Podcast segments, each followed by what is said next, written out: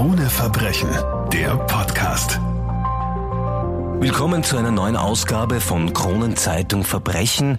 Mein Name ist Mischa Kronenfels und mir gegenüber im Podcast-Studio sitzt wie immer Martina Prewein. Hallo Martina. Hallo.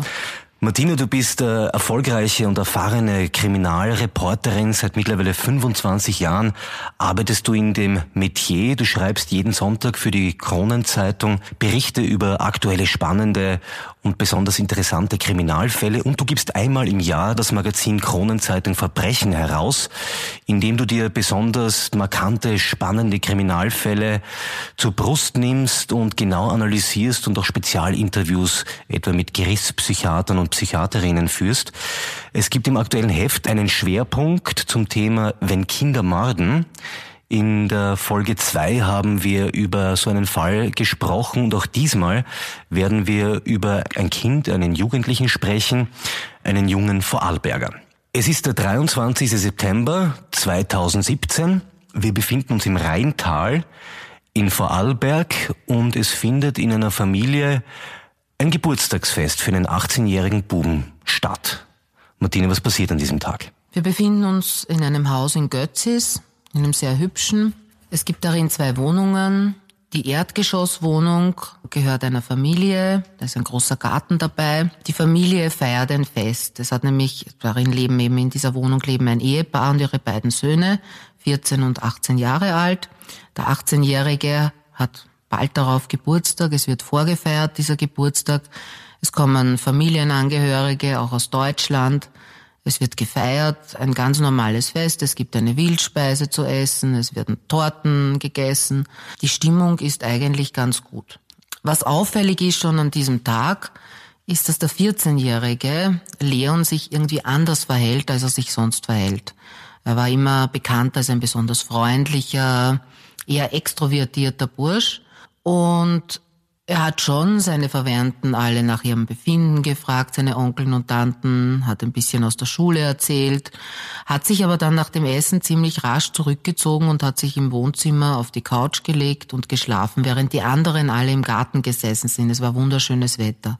Er wurde auch von seiner Mutter und, und, und von anderen Familienangehörigen gefragt, warum er denn nicht an dieser Feier teilnimmt. Und er hat gesagt, er ist so unglaublich müde, er muss einfach schlafen. Er ist dann wirklich die ganze Zeit auf diesem Sofa gelegen. Das war auch noch so, als sich dann die Gäste verabschiedet haben. Aber sonst war eigentlich alles ganz normal. Er war ruhig, er war, es hat keinen Streit gegeben, überhaupt nichts.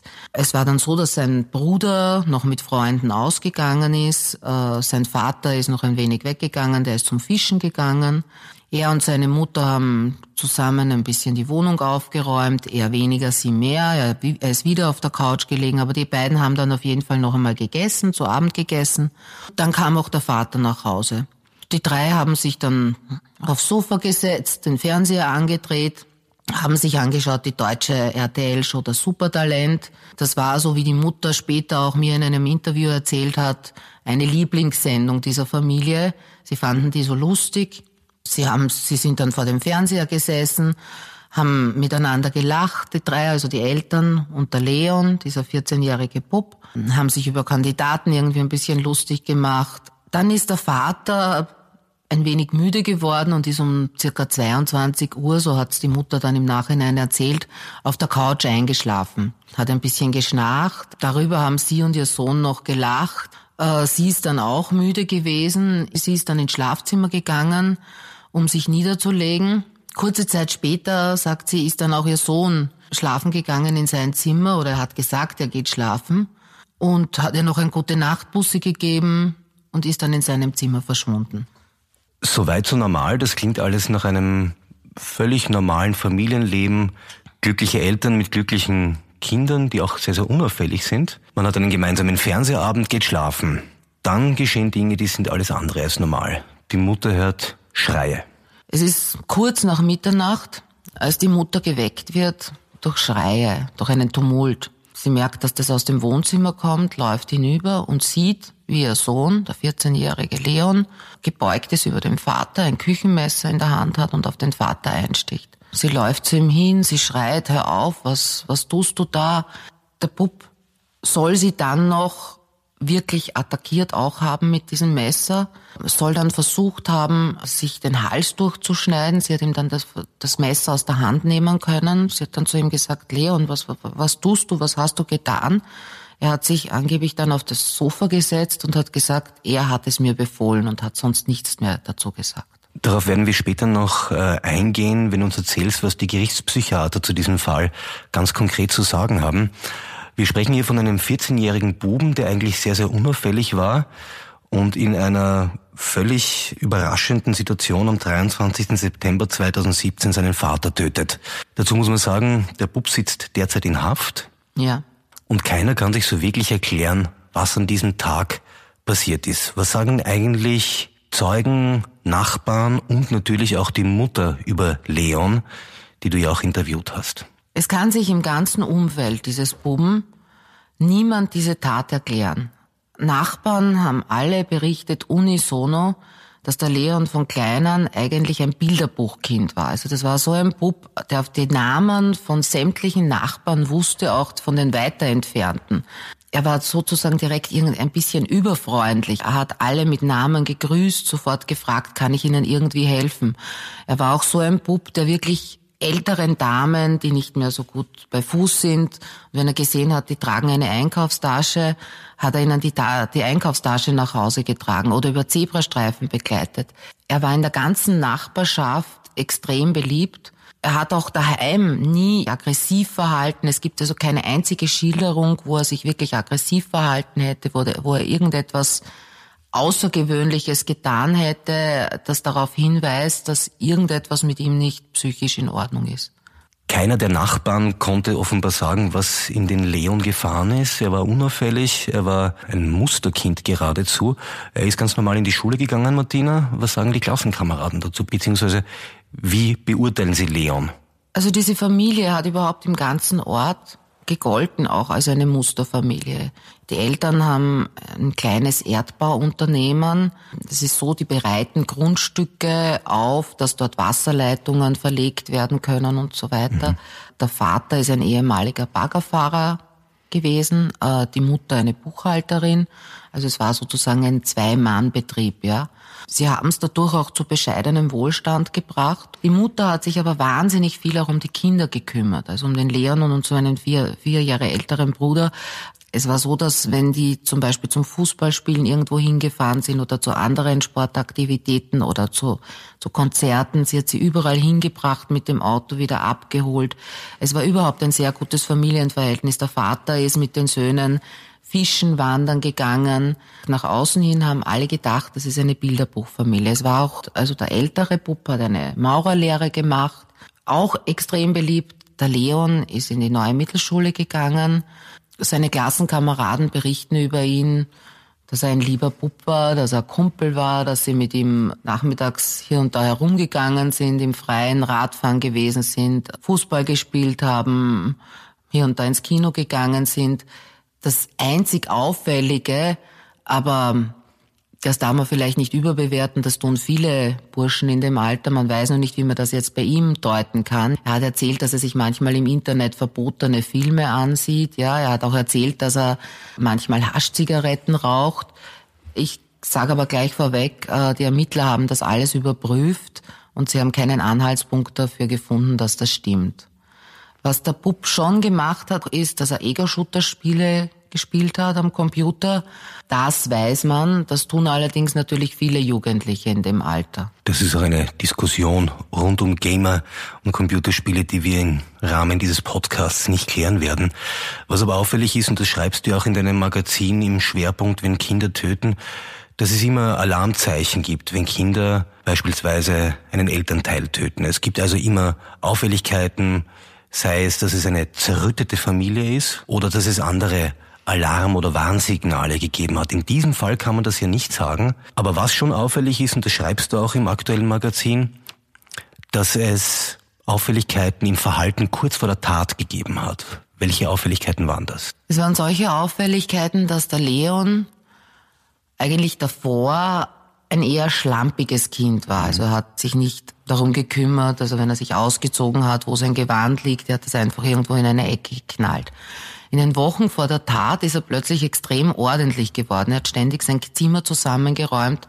Es sind auf seinem Schreibtisch sind die, sind die Bleistifte direkt nebeneinander in einer Linie gelegen. Er hat äh, selbst sein Bett gemacht in der Früh, penibelst, dass das alles ganz geordnet ist.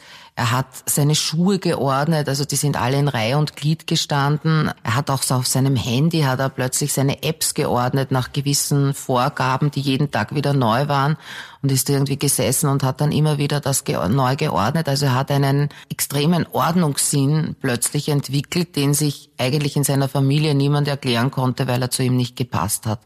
Und was auch in den Wochen vor der Tat war, er war plötzlich immer wieder sehr, sehr müde. Dieses aufgeweckte Kind hat plötzlich kaum noch nach draußen gehen wollen, ist immer wieder zurückgekommen vom Spielen oder irgendwie zu früh dann eigentlich nach Hause gekommen, hat gesagt, er ist so müde, er muss sich hinlegen.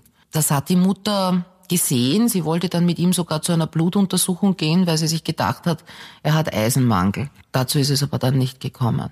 Ein durch und durch unauffälliger Bub also. Es gab aber in letzter Zeit, wie du gerade beschrieben hast, doch so kleine Verhaltensänderungen, aber nichts, was darauf schließen könnte, wir haben es hier mit einem Vatermörder zu tun. Gibt es dennoch irgendjemanden im Umfeld von Leon oder dieser Familie, der irgendetwas berichten, sagen kann, was Schlüsse zulassen könnte? Ich weiß nicht, ob es wirklich Schlüsse sind, aber es, es erzählen halt ehemalige Schulkollegen von ihm, Freunde von ihm, dass er besonders kränkbar war. Also er hat sich Dinge sehr, sehr zu Herzen genommen. Also wenn irgendjemand ihm vielleicht eine kleine Abweisung gegeben hat, wenn ein Lehrer ihn seiner Meinung nach nicht gerecht behandelt hat, dann ist er so in sein Schneckenhaus äh, verschwunden und hat aber auch, also man hat, man hat ihm angeblich angemerkt, dass er innerlich sehr wütend ist. Mhm.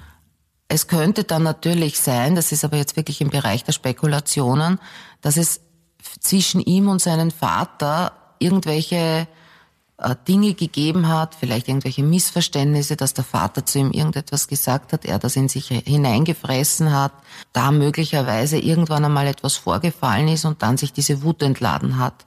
Das ist aber wirklich im Bereich der Spekulationen.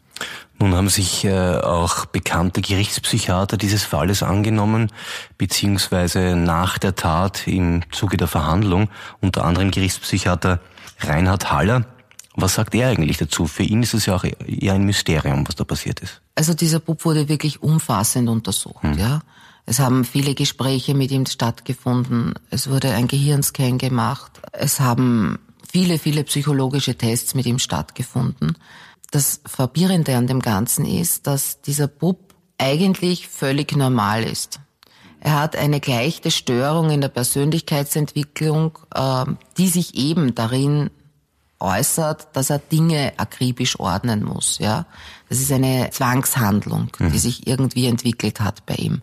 Das ist aber jetzt nicht einzureihen als eine wirkliche Persönlichkeitsstörung oder dass es wirklich äh, tatkausal sein könnte. Ansonsten stellt sich dieser Bursch als völlig normal, auch seine Empathiewerte sind vollkommen in Ordnung, also er hat, er hat Mitgefühl, hat keinerlei Anzeichen von einer Geisteskrankheit. Die Psychiater waren natürlich dadurch selbst irgendwie erstaunt. Es gab auch in den Explorationen, also so nennen die Psychiater die Gespräche, die sie mit Patienten führen, hat der Bub auch nichts davon berichtet, dass es irgendwelche Streitigkeiten mit den Eltern gegeben hätte, dass er gequält worden wäre vom Vater. Man darf ja auch nicht vergessen, er hat ja auch die Mutter attackiert. Es gab nichts, dass, dass, dass diese Eltern irgendwie ihre Kinder geschlagen hätten oder psychisch misshandelt hätten. Es hat keinerlei Ansätze gegeben, dass da irgendetwas geschehen wäre. Ja, wenn man ähm, über solche Fälle nachdenkt, fragt man ja immer, nach dem Warum und will auch eine Erklärung dafür haben, wie so etwas geschehen kann. In diesem Fall scheint es so, als könnte man diese Frage einfach nicht beantworten. Der 14-jährige Leon sitzt äh, in Haft. Wie er sich äh, dort momentan verhält, werden wir gleich klären. Zunächst aber noch zu deinem Interview, das du mit der Mutter geführt hast. Hat dieses Interview dir irgendwelche Anzeichen dafür gegeben, dass sie eine Vermutung hat, was dahinter stecken könnte? Also die Mutter versteht diese Tat überhaupt nicht. Sie sagt, sie hat unmittelbar nach der Tat, hat ihr Bub einen extrem leeren Blick gehabt. Wie ich zuerst schon erwähnt habe, hat er gesagt, Nach der Tat, wie sie ihn gefragt hat, warum hast du das getan, hat er gesagt, er hat es mir befohlen. Er hat aber nicht gesagt, wer dieser er ist.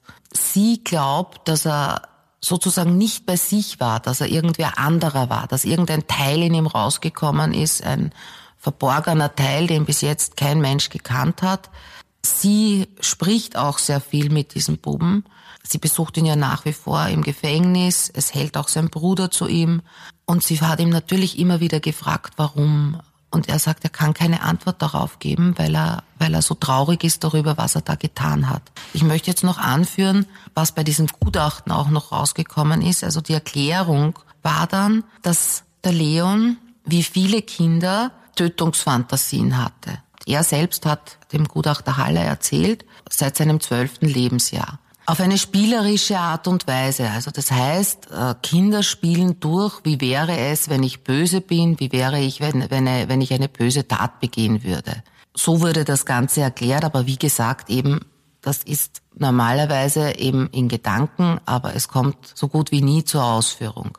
Es gab dann während des Prozesses, ihm wurde ja der Mordprozess gemacht, weil er ja nicht psychisch beeinträchtigt ist, wurde er wegen Mordes angeklagt. Es hat sich dann ein Neurologe aus Wien gemeldet und der hat gesagt, er kennt sich aus mit Epilepsie sehr gut, das ist ein Spezialgebiet und er weiß, dass es eine spezielle Form von Epilepsie gibt, die hervorrufen kann eine plötzliche Wesensveränderung. Es ist so, dass es in der Familie vom Leon einen Epilepsiefall gibt man könnte diese Veränderungen, wenn die wirklich, also wenn die ausschlaggebend für seine Tat gewesen wären, könnte man durch einen Gehirnscan sehen. Allerdings wurden ja bei ihm Gehirnscans gemacht und es hat keinerlei Hinweise darauf gegeben. Was besonders auffallend ist im Fall dieses 14-jährigen Leons, dass, obwohl er seinen eigenen Vater getötet hat, irgendwie niemand auf ihn böse ist. Als hätten alle Leon verziehen. Wie erklärst du dir das? Die Menschen, die ihn davor gekannt haben oder den halt kennen, die haben ihn alle immer nur als besonders freundlich, als besonders hilfsbereit, als einen lieben Buben kennengelernt. Vielleicht liegt es daran, dass sie auch sich gar nicht vorstellen können, dass er etwas Böses wirklich getan hat. Es ist auf jeden Fall so, dass alle zu ihm halten. Es ist so, dass seine Freunde ihn regelmäßig im Gefängnis besuchen. Es hat ihm sogar sein Bruder verziehen. Es hat ihm seine Mutter verziehen. Auch die Nachbarn sagen alle, also er kann jederzeit hier zurückkommen. Wir werden ihn nicht verachten. Wir stehen hinter ihm. Wir wissen, dass das in Wahrheit nicht er war, der das Ganze getan hat. Da muss trotzdem irgendetwas sein. Er sitzt jetzt eben in Haft. Er hat sieben Jahre bekommen. Wird wahrscheinlich ein wenig früher rauskommen. Also ich nehme an, er wird, wenn er ungefähr 18 ist, 19 ist, in Freiheit kommen. Der Leon war ein Musterschüler, ein Musterbub.